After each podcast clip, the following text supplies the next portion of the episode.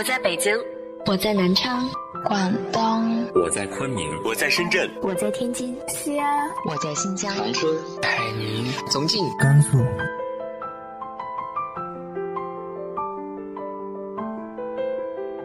这里是 FM 幺八零八四，昨天的你的现在的未来，我是主播背着吉他的蝙蝠女侠。无论你在哪儿，这里都有我的温暖等你。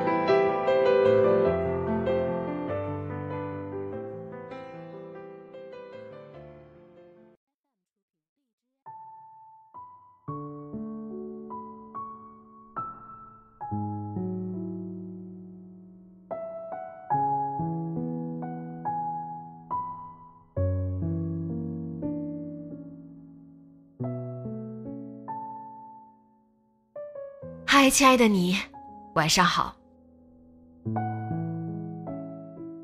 上一次直播的时候，有个听众说，在疫情期间，他和爸妈分居两地，爸妈率先回到了武汉，而他却困在了深圳，回不去。他听着那些在家已经待烦了、开始抱怨父母的人，一直在说：“知足吧。”这个时候能和父母在一起太好了，他一个人，好害怕，好孤单。今天和大家分享的文章来自于慕容素衣的《我不想让你那么孤单》。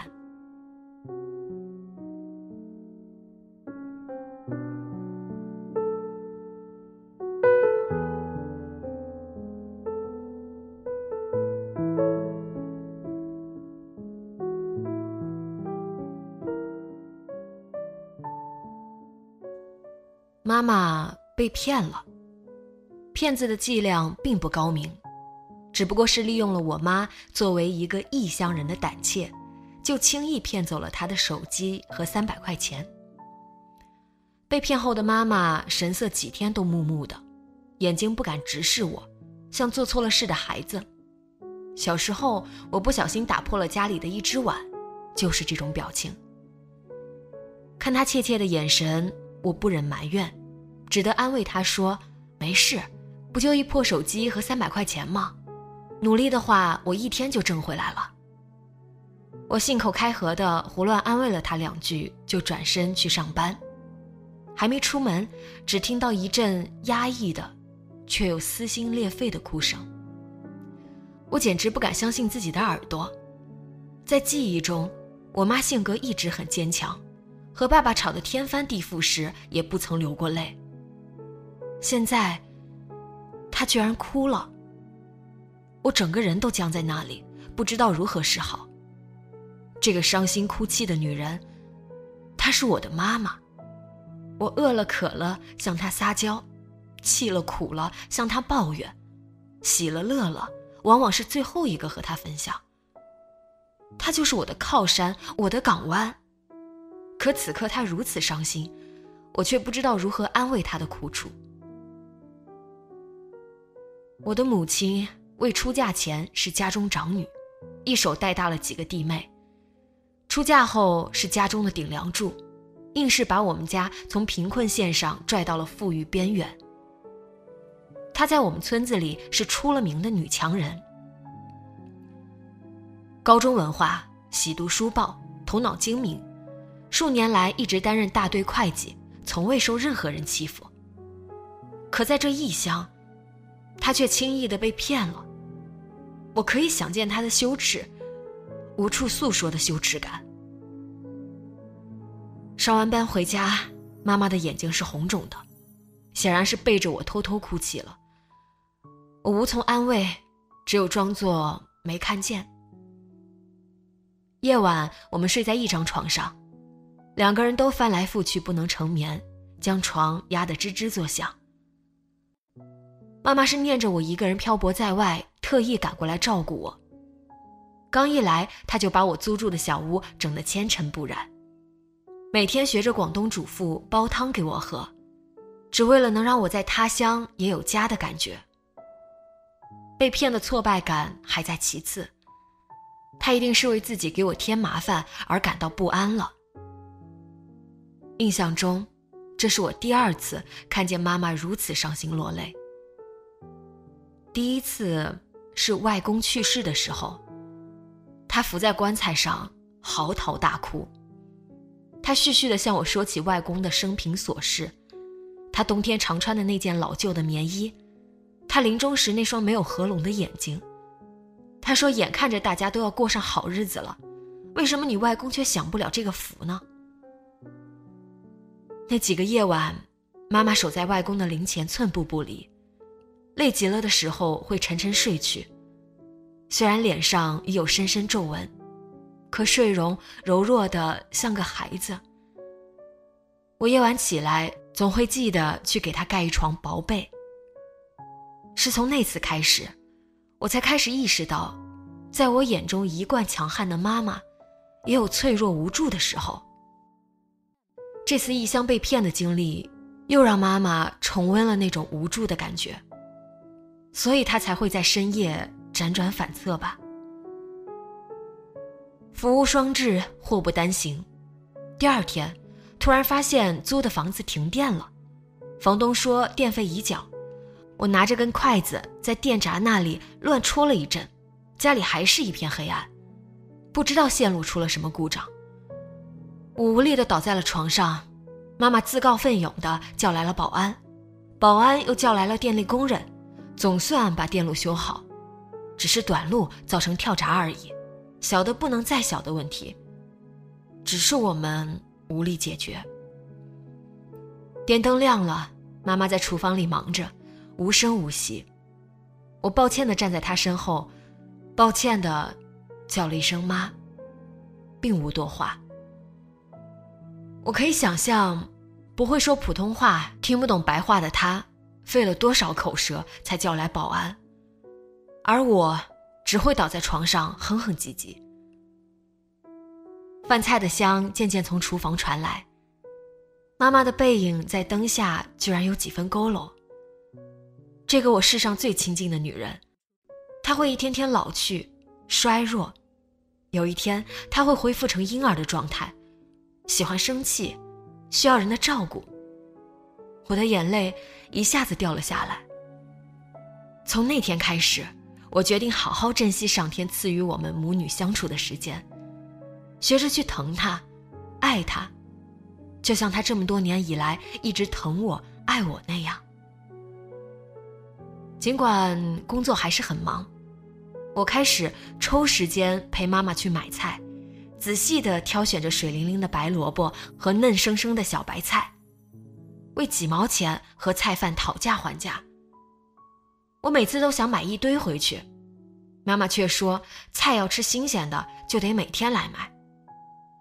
其实我知道，她是珍惜我们母女一同买菜的时光。每个到异乡来陪儿女的母亲，也许都像妈妈一样孤单吧。一台小小的彩色电视机是妈妈唯一的伙伴。闲得发慌，他甚至为我织起了毛衣。其实南方的天气基本上用不着穿毛衣。每日三餐，他变着花样给我做。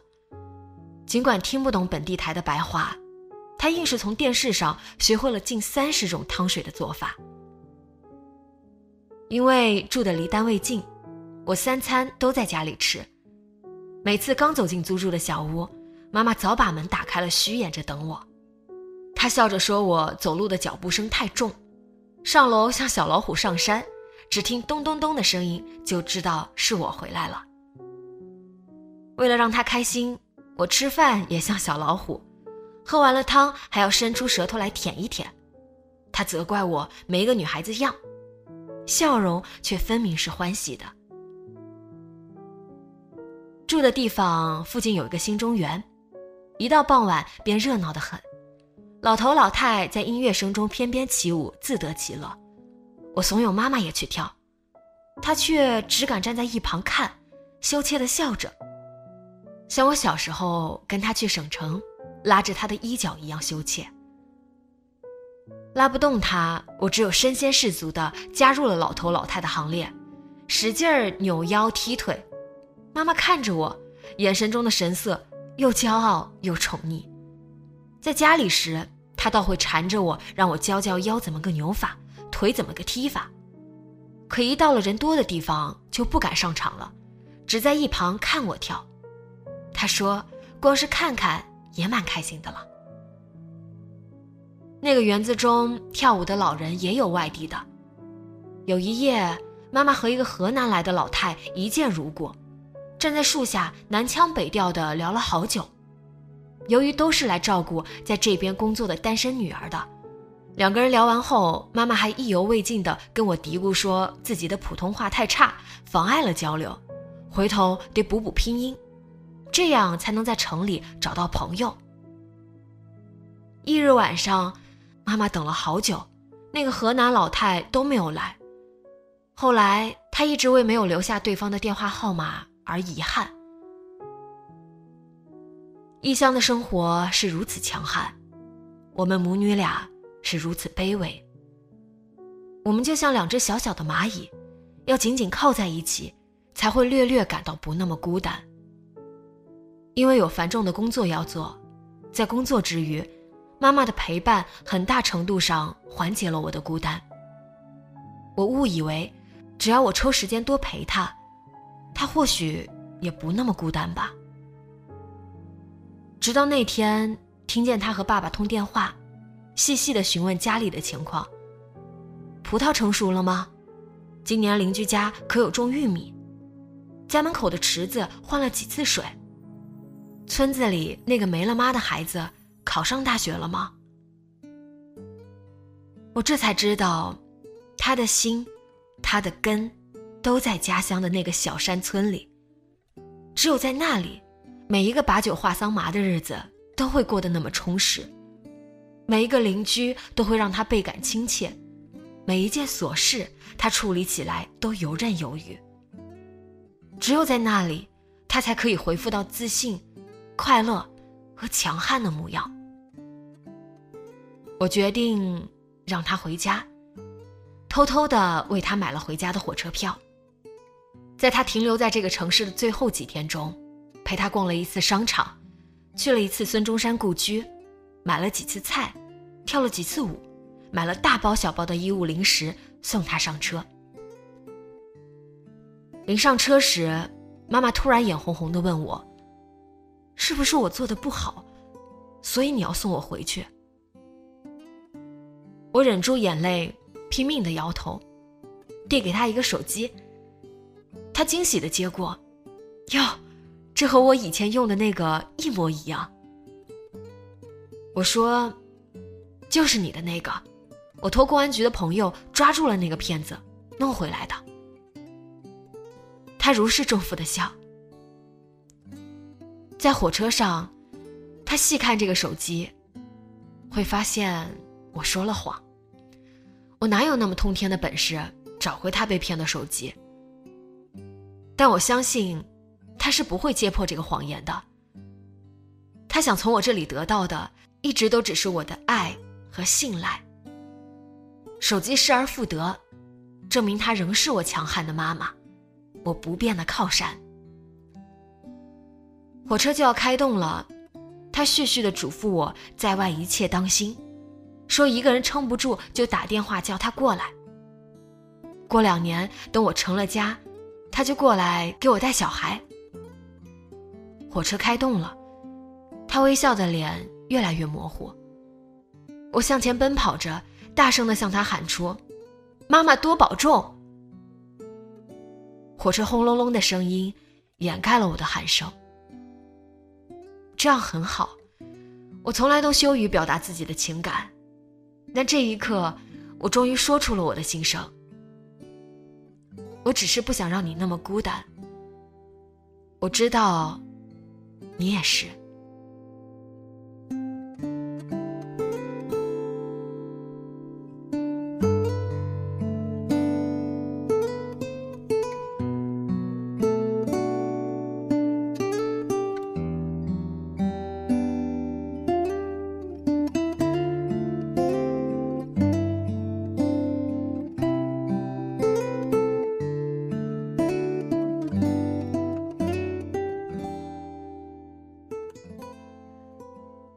长大后，你和爸妈之间发生了怎样相互依赖的故事呢？直接在节目下方留言分享给我吧。今天的节目就到这里，节目原文和封面请关注微信公众号“背着吉他的蝙蝠女侠”，电台和主播相关请关注新浪微博“背着吉他的蝙蝠女侠”。今晚做个好梦，晚安。